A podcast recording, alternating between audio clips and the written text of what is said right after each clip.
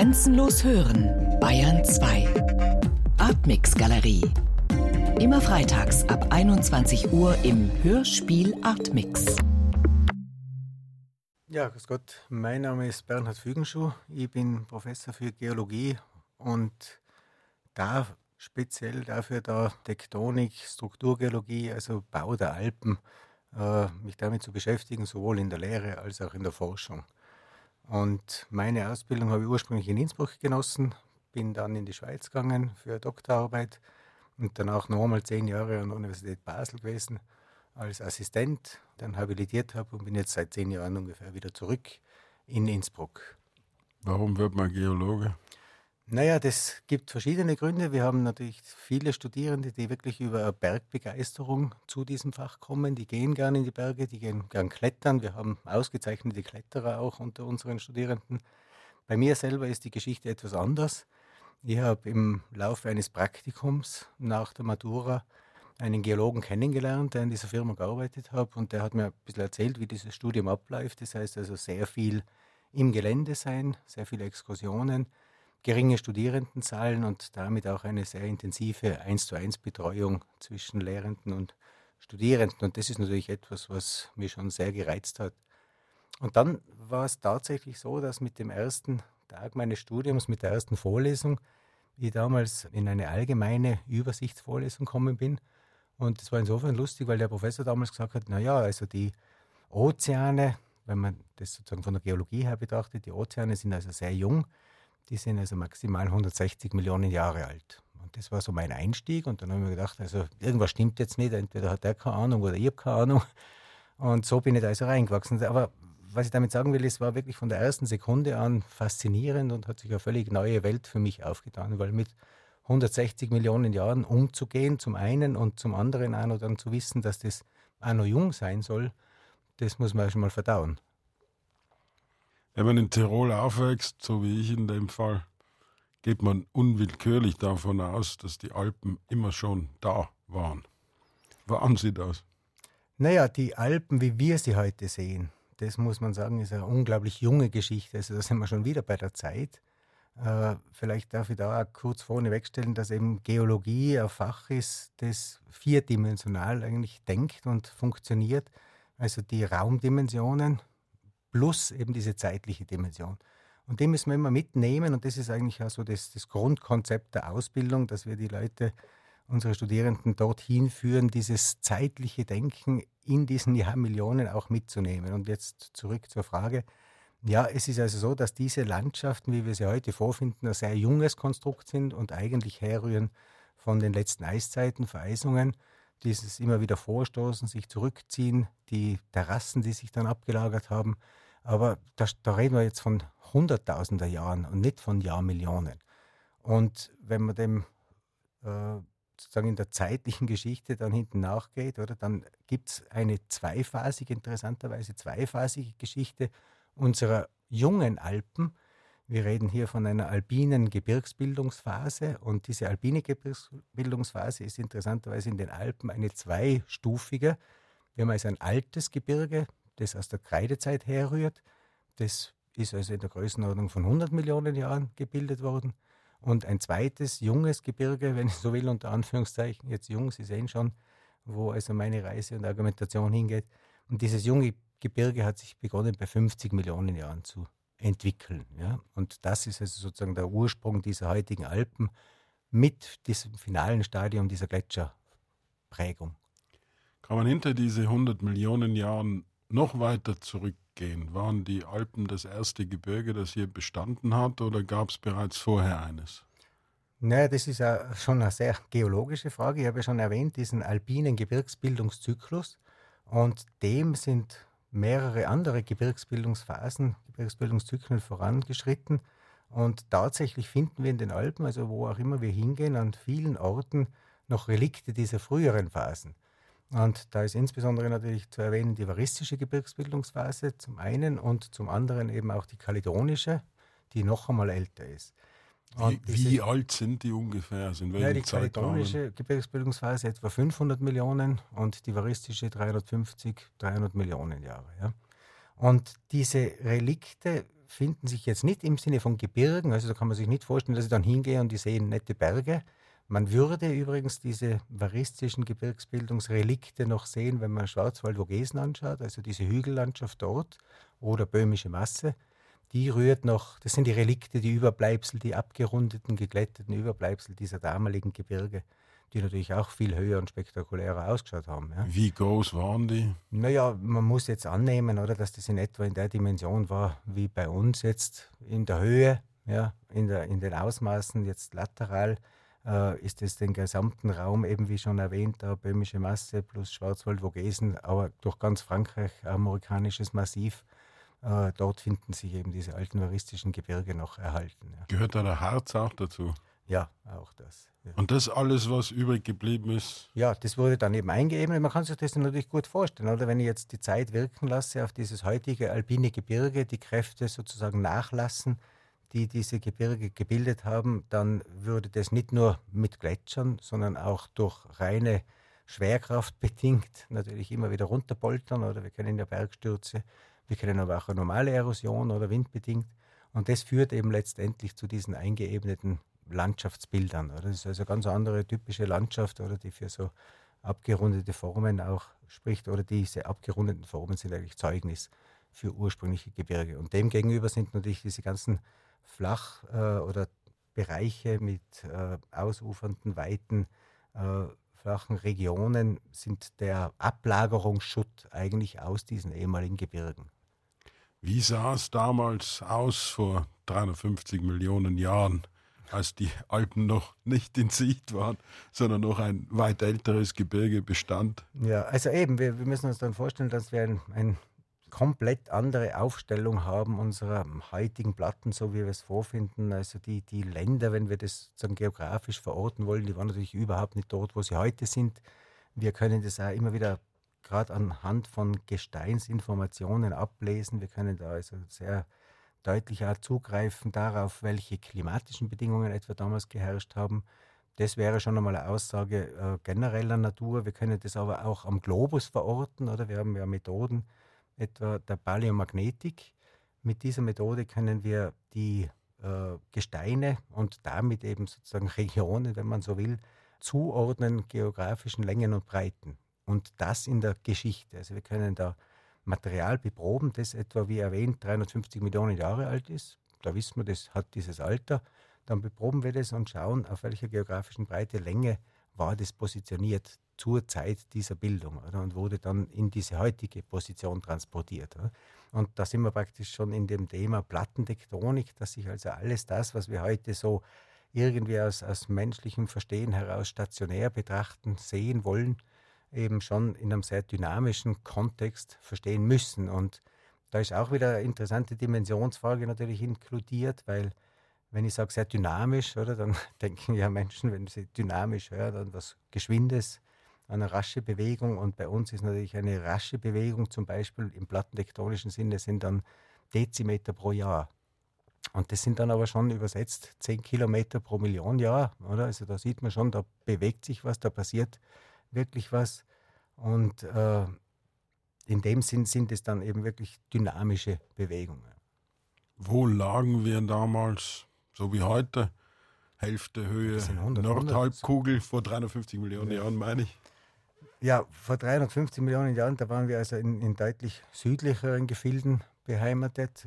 Wir sehen ja etwa gerade die Sedimente der äh, späten, des späten Berms, oder, wo wir also die Ausläufer dieser varistischen Gebirgsbildungsphase mitbekommen, sehen wir eben sehr häufig so rote Sedimente, Sandsteine, die eben uns ausdrücken, dass eine Wüstensituation auch geherrscht haben muss.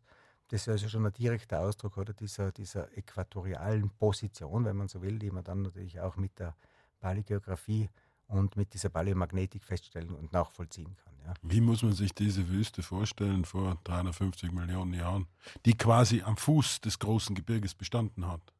Ja, die hat natürlich. Also so, ähnlich am, wie am Sinai oder? Am Fuß bestanden, wobei es dann eben auch dieses Gebirge gegeben hat, oder? So wie natürlich heute in, in Marokko etwa als Beispiel, oder wo man ja auch wirklich sehr, hohe Berge noch hat, oder? Und aber an den Ausläufern eben entsprechende Wüstensituationen, auch mit den entsprechenden Ablagerungen, Sandsteine und dergleichen mehr. Also diese Art von Sedimenten, die als Wiederabtragungsmaterial dieser hohen Gebirge zu verstehen sind. Und was ist dann mit dieser Wüste passiert? Naja, die, das lässt sich eben sehr schön dann wieder sehen in diesen sedimentären Ablagerungen. Wir müssen uns das also vorstellen, wir waren dann in einer Wüstensituation, was die, was die klimatischen Bedingungen betrifft, aber auch was eben diese geografische Positionierung betrifft. Und dann hat sich aber die gesamte Situation dahingehend geändert, dass wir in einen marinen Kontext gekommen sind oder unsere Region eigentlich. Das heißt also, äh, ein Meer hat sich ausgebreitet, oder? das war die Neothetis, nennen wir dieses Meer. Und dieses Meer hat sich von Osten her in unsere Region hin ausgebreitet, hat eben hier dazu geführt, dass wir marine Sedimente dann bevorzugt und immer mehr abgelagert äh, haben und vorfinden nach wie vor. Das sind also unsere großen Gebirge eigentlich in den Dolomiten, auch die nördlichen Kalkalpen sind ja Beispiel für diese äh, aus der Trias äh, generierten eben äh, Ablagerungen, die ja dann marinen Ursprungs sind. Ja. Also das, das heißt, es gab hier, also wo jetzt Tirol ist, gab es ein großes Meer und mhm. in diesem Meer gab es eine Art von großen Barrierenriff wie in Australien. Ja, genau, so, so kann man sich das vorstellen. Oder natürlich mit, mit all den äh, Details, intern und extern, weil wir müssen uns also vorstellen, wir haben da Küstenregion, wir haben im Hinterland der Gebirge, und aus diesem Gebirge heraus große Flüsse, die dieses Hinterland praktisch abtragen. Ja, dieses, diese Flüsse transportieren viel Material, so wie es heute im Schwarzen Meer der Fall ist, über die Donau. Und solche Flüsse hat es damals natürlich auch gegeben. Die haben dieses Material in diesen marinen Bereich reingeschüttet. Also auch diese Sedimente gibt es. Und genauso war natürlich in diesem flachmarinen Bereich hat es Riffe gegeben, Riffbilder.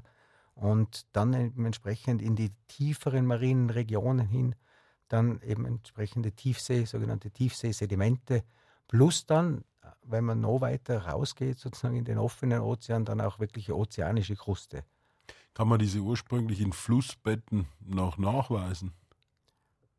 Diese Flüsse selber? Ja. Na, also das wird jetzt etwas schwierig, weil wir natürlich gerade in den Alpen das Riesenproblem haben, dass das ziemlich zermanschert vorliegt. Also man kann das zum Teil an Sedimenten festmachen oder wo dieses, äh, also welche Situation hier vorgelegen hat. Aber man kann nicht sagen, das war jetzt genau dieser Flussverlauf in der oder der Richtung. Wir können interessanterweise sehr wohl an Sedimenten, wenn die nicht mh, hm, sogenannt metamorph überarbeitet sind, dann können wir sogar sagen, in welche Richtung dieser Fluss geflossen ist. Also man sieht da sehr schöne mit einer des Dachziegellagerung.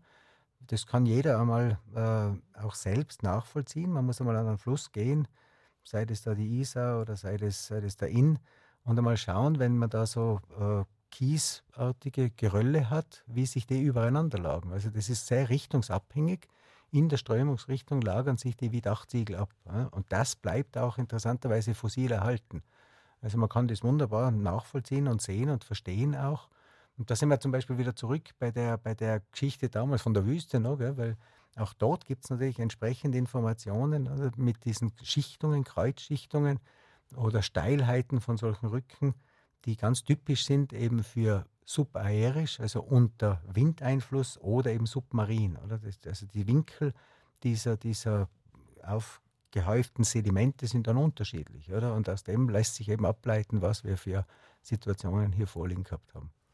Und die Dolomiten war das einfacher Meeresboden? Oder waren das biologische Ablagerungen? Waren das Riffe? Na eben, also all diese Kalke, all diese Carbonate im weiteren Sinne, oder? Es ist ja nicht nur Kalk, also Kalzit, sondern auch Dolomit, diese Carbonate, das sind alle marinen Ursprungs. Ne? Das heißt also nicht marin im Sinne von, dass das jetzt Ozeanboden ist, sondern das sind wirklich biogene Sedimente, wir hatten da also gigantische Mengen, wenn man sich das mal übersetzt, oder? gigantische Mengen an, an Fossilien, die tatsächlich Kalk äh, abgesondert haben oder ihr, ihr Gerüst aus Kalk aufgebaut haben, Kalkschalen bildend waren oder eben Korallenstöcke und die wurden dann erhalten, die wurden aber auch kompaktiert oder heute haben wir keinen Bohrenraum dazwischen, was natürlich damals sehr, sehr viel mit Bohrenraum durchsetzt war, logischerweise, oder dass da Fische durchschwimmen können und dergleichen mehr. Also es war wirklich dieser flachmarine Bereich im, im Sinne einer, einer Küste plus im Sinne eines Riffs. Ja, und das alles biogene Sedimente, also gigantische Mengen von, von äh, ja, wie soll ich sagen, das, dieser Riesenfriedhof, das ist die ganzen Kalkalpen. Gibt es da Schätzungen, wie lange das braucht, bis sich da ein Meter Kalkstein ablagert? Ja, das kann ich jetzt nicht konkret beantworten, wie lange das wirklich braucht, weil es natürlich sehr, sehr davon abhängt, oder wie diese, wie diese Bedingungen sind für diese Lebewesen dort vor Ort. Aber es geht eigentlich relativ schnell, erstaunlich schnell, wie überhaupt, und da sind wir wieder bei diesem Term der Zeit, wie überhaupt interessanterweise die Sedimente in, der, in den meisten Fällen eigentlich die Sedimente, die wir vorfinden in ihrer Menge, äh, relativ wenig Zeit brauchen, während die Zeit eigentlich in den Lücken dazwischen steckt. Ne? Und am besten lässt sich das vielleicht nachvollziehen am, am, Beispiel eines Bergsturzes. Wenn man sich eben vorstellt, da kommt ein großer Bergsturz runter, dann habe ich in 0, nix ein paar Meter Material aufgeschüttet. Ne? Und dann ist wieder ja, Tausende, Hunderttausende Ruhe. Ne? Das heißt also, die Zeit steckt zwischen diesen Ablagerungen und das Ereignis selber kann unter Umständen sehr, sehr kurzräumig und kurzzeitig sein. Ja. Jetzt haben wir also diesen Meeresarm, der sich von Osten in Pangea einfrisst. Ein Gebirge, das langsam bereits abgetragen wird.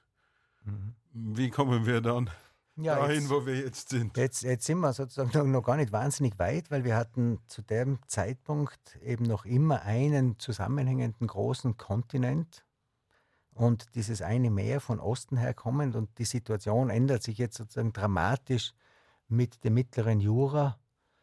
Dort passiert Wann ist das ungefähr? Das ist jetzt ungefähr Jura? vor 160, 170 Millionen Jahren.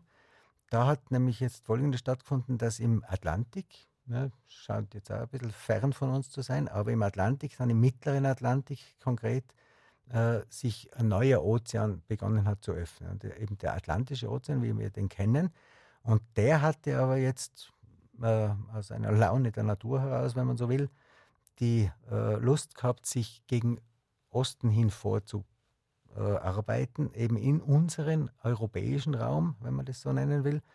Das ist unser alpiner Ozean, unser alpine Tethys, unsere alpine Tethys, von der wir zwei Namen auch kennen. Oder das eine ist der Benin oder Piemont Liguria Ozean und der Walliser Ozean. Oder das sind dann zwei Teilarme, wenn man so will, in der Zeit auch versetzt etwas. Und die haben sich eben von dem Zentralatlantik Richtung Osten hier fortgepflanzt oder der Ozean ist da in diese Richtung aufgegangen, hat sich geöffnet. Und was das natürlich direkt zur Folge hat, ist, dass sich nun Europa, dieses unser neues Europa im geologischen Sinne, abgetrennt hat von im vereinfachten Sinne Afrika oder, wenn man es geologischer formulieren würde, von einem Mikrokontinent, ein kleiner Kontinent, und der heißt äh, Adria.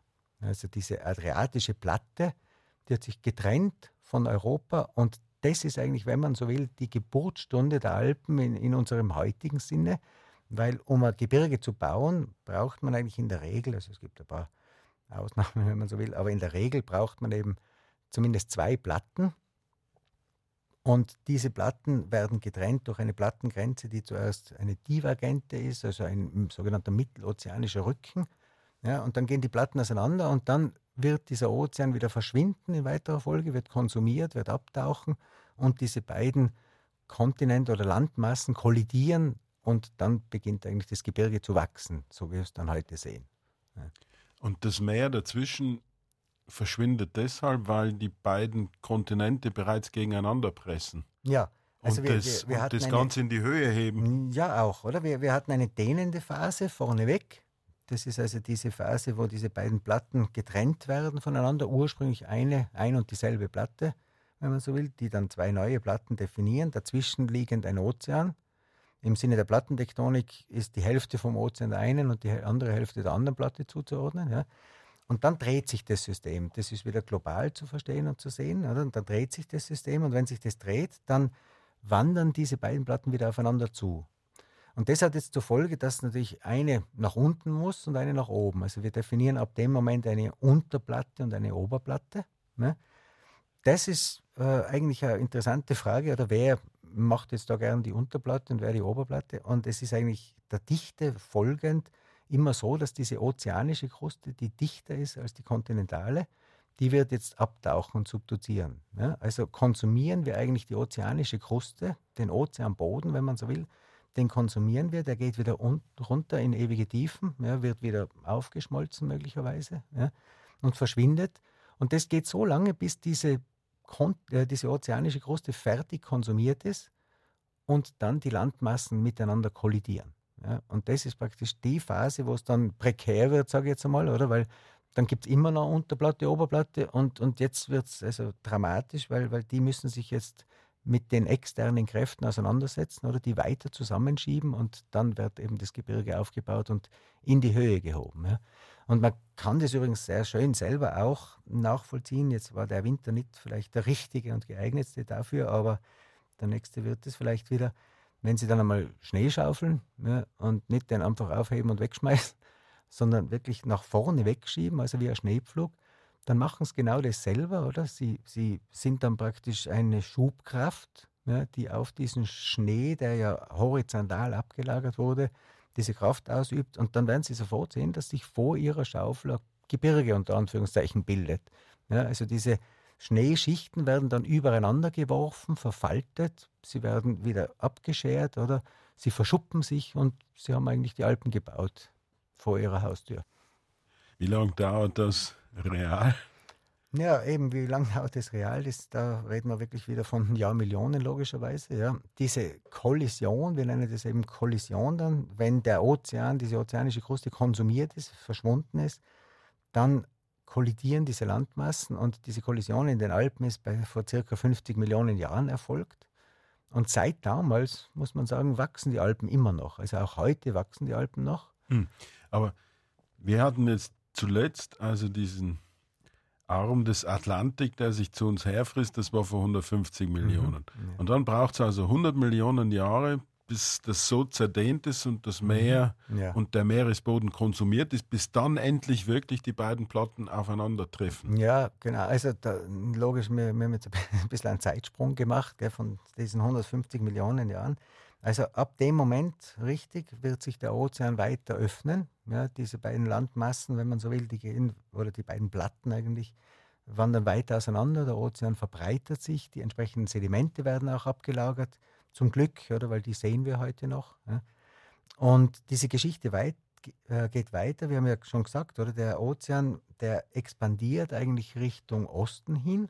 Wir finden auch die, wenn man so will, die letzten Reste dieses damaligen Ozeans im Moment einmal deutlich klar nachvollziehbar bis in die Region, äh, Grenzregion Ungarn, Ukraine und Rumänien, oder? Also in diesen Trippelpunkt, in diese Region, bis dorthin gehen unsere Alpen im geologischen Sinn. Oder?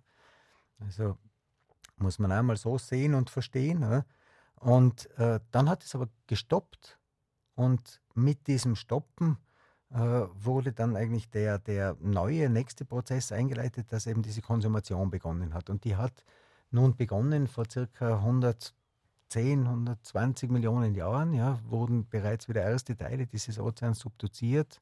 Wenn man sich das global vorstellt, muss natürlich irgendwo anders wieder Platz geschaffen werden, wenn er da verloren geht. Oder wir haben ja ein konservatives System, Gott sei Dank, wenn man so will. Die Erde wächst also gesamthaft nicht oder schrumpft da nicht. Ja.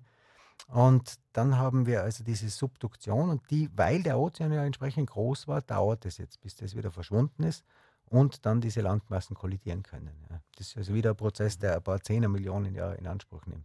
Hat die Bildung des ostafrikanischen Grabenbuches, die für uns deshalb wichtig ist, weil dort die Menschen dann entstanden sind, steht das in einer Folge mit der Bildung der Alpen? Ja, nicht, nicht so eins zu eins natürlich, oder? Es ist auch ein plattentektonisches Szenario, Phänomen, das aber jetzt unsere heutige plattentektonische Situation widerspiegelt, wo wir heute eigentlich genau die Situation vorfinden. Ostafrikanischer Grabenbruch ist ein sehr schönes Beispiel dafür, wie es damals eben ausgesehen hat, praktisch wie dieser Atlantik plus eben unsere alpine Tethys hier sich begonnen haben zu öffnen. Das heißt, also, wir haben eine zusammenhängende Landmasse eigentlich und wir sehen das ja heute im ostafrikanischen Grabenbruch. Wir sind mitten am Land, da ist weit und breit kein Meer, ne? außer weiter südlich dann. Aber genau das Auseinanderreißen führt dann in weiterer Folge dazu, dass wir hier wirklich das so weit auseinanderreißen, dass wir neue ozeanische Kruste bilden und das Meer als, als Wassermasse sozusagen hier einfließen kann. Jetzt sind also diese afrikanische Platte und die europäische Platte, wobei die adriatische Platte jetzt die große Rolle spielt, mhm. wenn ich richtig verstanden habe, die aber eher ein Teil Afrikas genau, ist. Ja. Also wir haben also diesen Nordteil Afrikas, den man inzwischen die adriatische Platte nennt, was die Italiener vielleicht gar nicht so gern hören. Und dann haben wir die europäische Platte mhm. und die stoßen jetzt aufeinander. Mhm. Was passiert da? Ja, eben. Das ist natürlich jetzt immer die Frage der, der Festigkeit des Materials. Ja, wie verhält sich dieses Material im Kontext dieser Beanspruchung? Ja, das ist tatsächlich so, dass wir jetzt, wir haben ja gerade gelernt oder gehört, äh, dass sich diese Sedimente in diesem Ozean abgelagert haben. Und diese Sedimente, das kann man sich auch gut vorstellen selber, oder? Die sind natürlich relativ weich, oder? Diese tonigen Sedimente am tiefen Ozeanboden. Und die bilden so eine Art Knautschzone an diesem Übergang. Ja, also wenn ich dann die eine Platte runternehme, dann nehme ich immer diese weichen Sedimente als Knautschzone mit. Und diese Unterplatte, wir haben ja schon davon geredet, oder? Es gibt eine Unterplatte, eine Oberplatte. Vielleicht auch wichtig im, im Alpenkontext ist Europa dann die Unterplatte und diese adriatisch-afrikanische Oberplatte. Und diese europäische Unterplatte wird jetzt nach unten gezogen und, und eine Schmierstelle gibt es praktisch dazwischen, dieses weiche Material, das leicht verformbar ist und erlaubt es jetzt Europa immer weiter in die Tiefe zu gehen. Ja? Und wenn wir jetzt von Tiefe gehen, dann müssen wir also wirklich von Tiefe reden. Wir reden also da jetzt wirklich von 10er Kilometern. Und das können wir übrigens auch mit, mit entsprechenden Methoden feststellen, wie tief das war tatsächlich. Und wir wissen also heute, dass da Bereiche von Europa tatsächlich in Tiefen von 60 Kilometern gelangt sind. Und das sind aber lustigerweise Bereiche, die dann wieder nach oben kommen. Sonst wüssten wir das ja nicht. Ja? Also wir hatten das in 60 Kilometern Tiefe und dann wurde ein Prozess in Gang, Gang gesetzt, der dann dieses tief abgetauchte Europa wieder auseinanderreißt, wenn man so will. Das ist hochmetamorph jetzt, das Material. Man kann sich ja vorstellen, welche Temperaturen und Drücke dort herrschen. Da reden wir also von 10 Kilobar, wir reden von, von 600 Grad Celsius ja, als Umgebungstemperatur. Und die werden dann wieder losgelöst und wieder nach oben geschubbt. Also in diesem Kanal, in dieser Grenzzone zwischen Unterplatte und Oberplatte wird dieses Material wieder losgeschubbt und nach oben gestülpt und wird in diesen Alpenkörper, wenn man so will, in diesen zukünftigen dann eingebaut. Ja. Wächst das weiter oder ist der Prozess jetzt zu Ende? das wächst tatsächlich weiter. Wir haben natürlich die, die Kollision jetzt schon sehr, sehr weit fortgeführt, wenn man so will. Das, ich, ich darf vielleicht wieder dieses Schneepflug-Beispiel äh, bemühen, oder? Wenn Sie da jetzt also weiterschieben und schieben, dann wird es irgendwann einmal sehr anstrengend. Und dann wird man auch unzweifelhaft feststellen, dass dann plötzlich der Schnee über die Schneeschaufel nach hinten rüberschwappt. Ja? Wir nennen das dann Rücküberschiebungen. Diese Rücküberschiebungen haben dann auch eingesetzt. Also wenn der ganze Alpenkuchen praktisch zu dicht, zu fest, zu hoch schon gewachsen ist, dann sind natürlich auch rein diese gravitativen Kräfte schon so groß, dass sie der kompressiven externen Kraft entgegenwirken. Ja, und da muss etwas Neues passieren. Und das sind dann zum Beispiel Rücküberschiebungen, wie wir sie sehen in den Südalpen, oder? Weil die Südalpen müssten ja zuerst einmal, das ist ja Oberplatte, die müssten ja zuerst einmal gar nichts tun. Ja? Aber dass wir dort auch so schöne Gebirge haben und die Dolomiten haben, ist eben bedingt durch dieses Rücküberschieben. Also wenn der Platz eng wird, schieben wir nach vorne, wir schieben nach hinten. Die Alpen wachsen weiter, sie wachsen weiter heute in beide Richtungen. Interessanterweise, wir können etwa differenzieren auch, dass die Ostalpen nach Süden wachsen präferenziell, oder wir kennen ja diese häufige und intensive Erdbebentätigkeit im Friaul.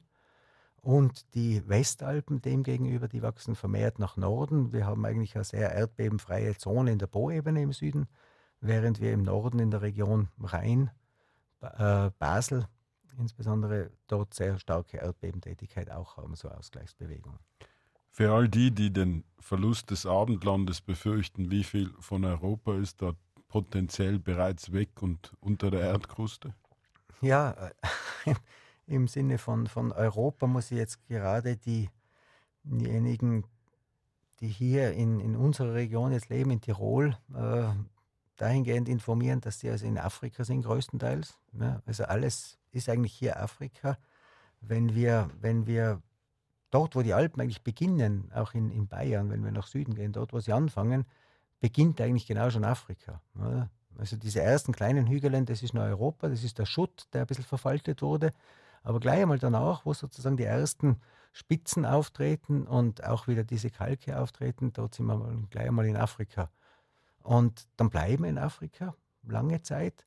Wir würden eben hier, ich denke, viele der Hörerinnen und Hörer haben etwa schon die Reise über den Brenner angetreten. Und wenn man das das nächste Mal machen würde, wäre es ideal, dass man sich auf der Brennerautobahn orientiert in Matre am Brenner.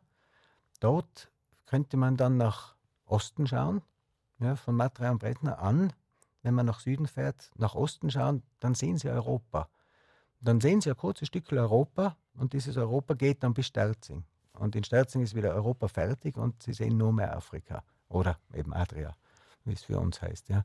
Also da haben wir eine spezielle Situation, dass bei uns eigentlich in unserer Region, in der Region Bayern, Tirol, Südtirol, fast nur Afrika, Adria aufgeschlossen ist und Europa sich nur in sogenannten Fenstern zeigt. Also nur dort, wo diese Alpenbildung zum massiven Hochstülpen geführt hat, dieses Unterbaus, so wie wir es zuerst besprochen haben, gell, dieses Abscheren und wieder Hochstülpen und Hochschieben, nur dort sehen Sie Europa und der ganze Rest ist Afrika.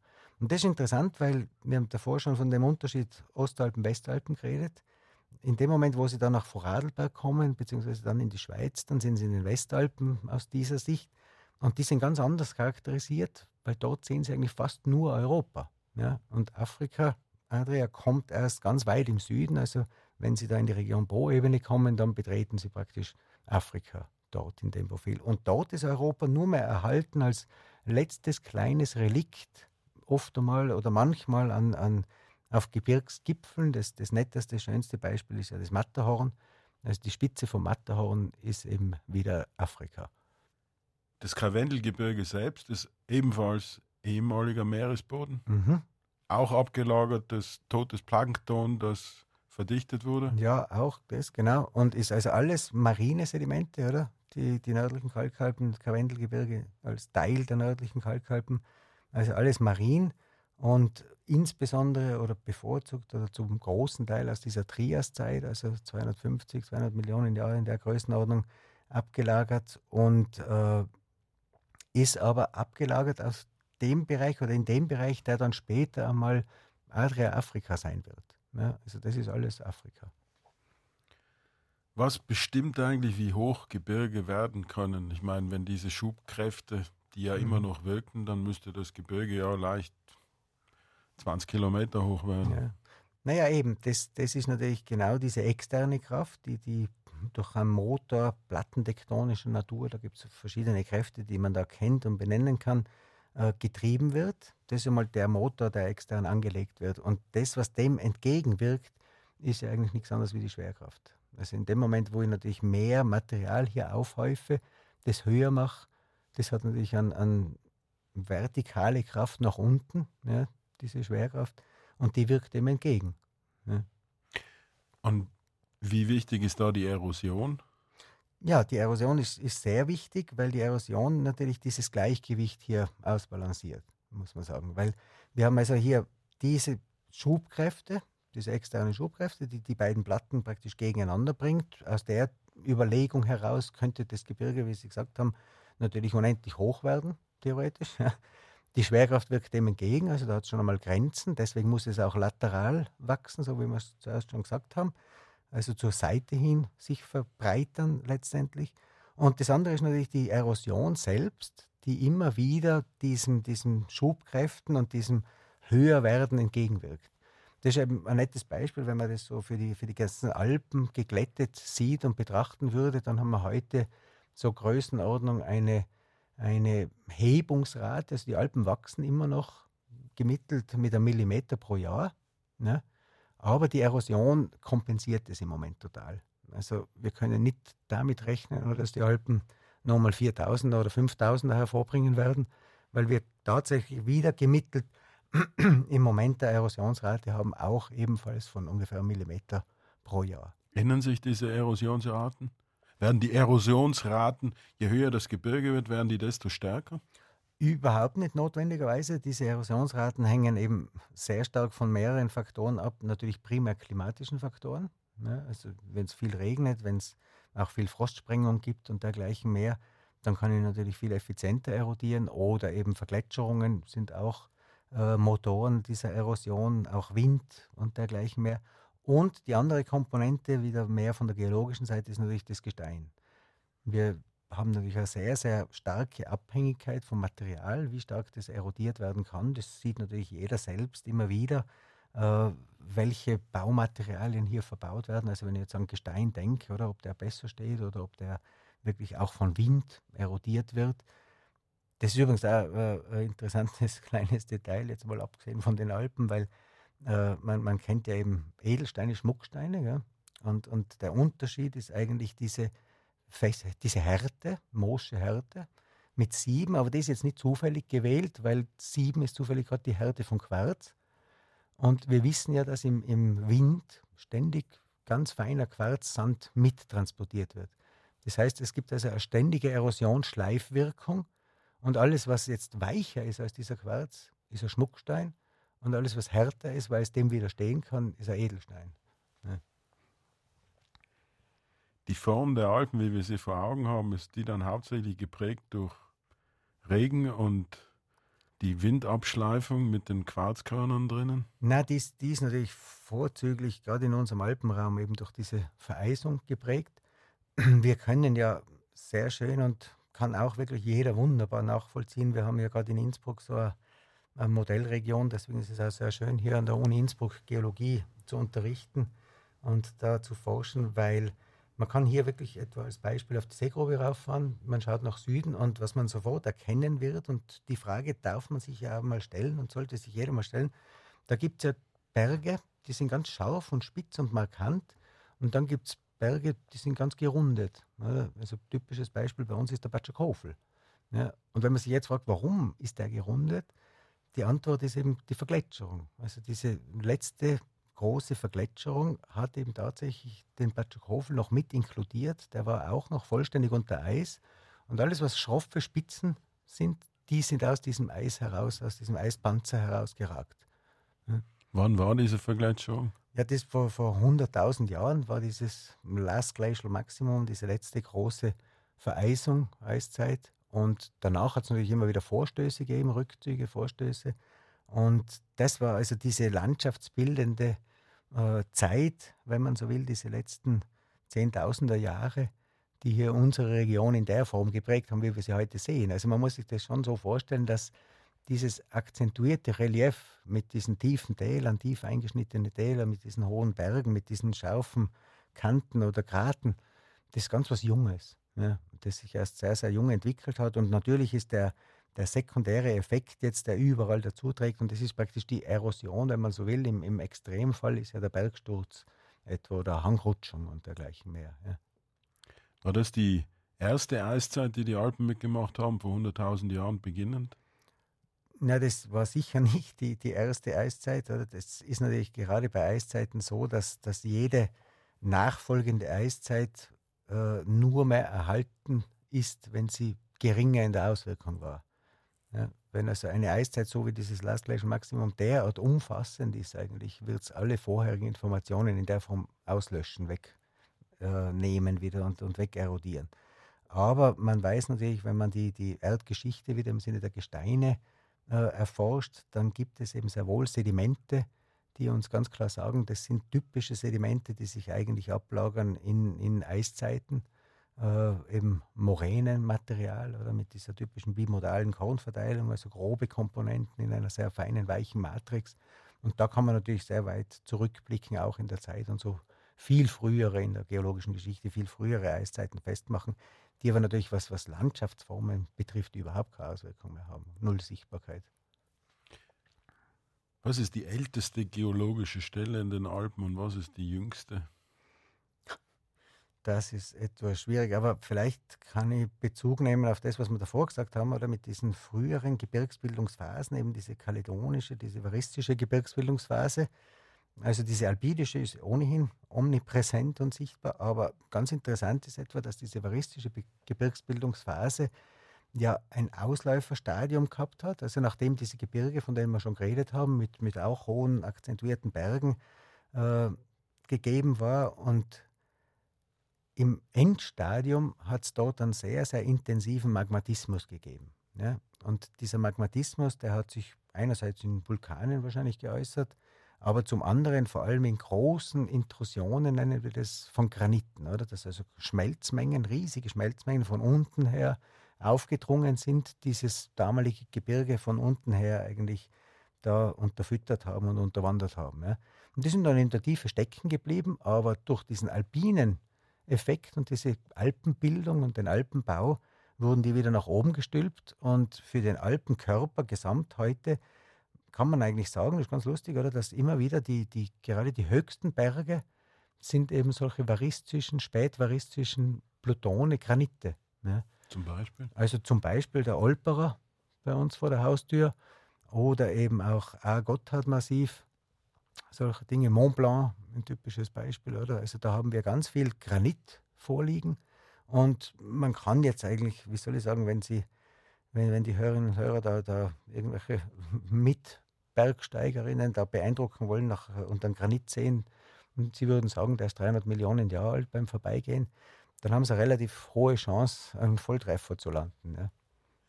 Wie lange wird es die Alpen noch geben? Naja, die, die Alpen in, in dieser Form, jetzt geologisch gesprochen, nicht mehr sehr lang. Äh, aus, aus menschlicher Sicht betrachtet natürlich schon sehr lang noch. Ja. Wir, wir sind ja eben, wie gesagt, in einem Art Gleichgewicht im Moment, oder? Die, die wachsen zwar noch, aber die Erosion hält dem stand und damit ist eine Balance erreicht. Und bis das einmal wegerodiert ist, das dauert schon noch eine Zeit. Also da reden wir schon von, von wieder Jahrmillionen natürlich in der Form.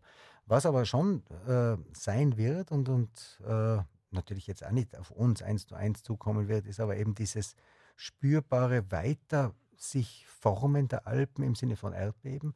Das ist natürlich ein omnipräsenter Vorgang. Oder? Das ist ja so, dass wir wissen, dass der gesamte Alpenkörper eigentlich ein aktive Region ist, erdbebenaktive Region. Wir haben schon die Region Friaul angesprochen, wo es besonders starke Erdbeben auch gibt, immer wieder.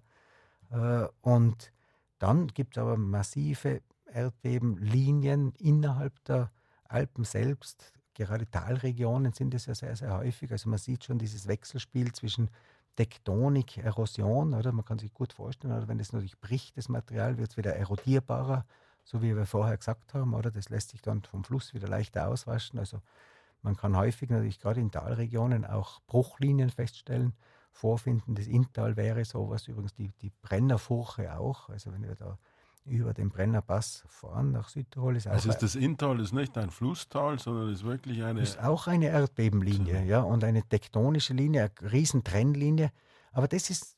Also der Fluss Inn fließt deshalb der folgt Inntal, dem, weil ja, genau, der folgt dieser Schwächezone. Ja, der folgt dieser Schwächezone praktisch. Ja.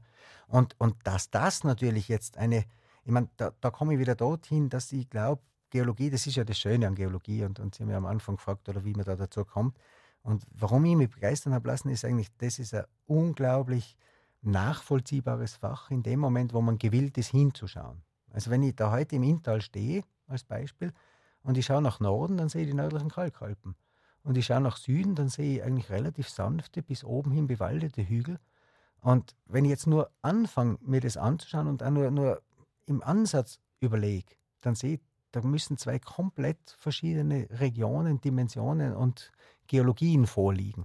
Und genauso ist es auch, oder? Also das ist eine massive Trennzone zwischen zwei geologischen Welten. Die passen überhaupt nicht zusammen. Und, und das ist nur die Alpenbildung, diese Tektonik, dieses Zerbrechen, übereinander schieben, verschuppen, das das überhaupt erlaubt. Sonst könnte es nie so ausschauen. Herzlichen Dank. Ja, bitte.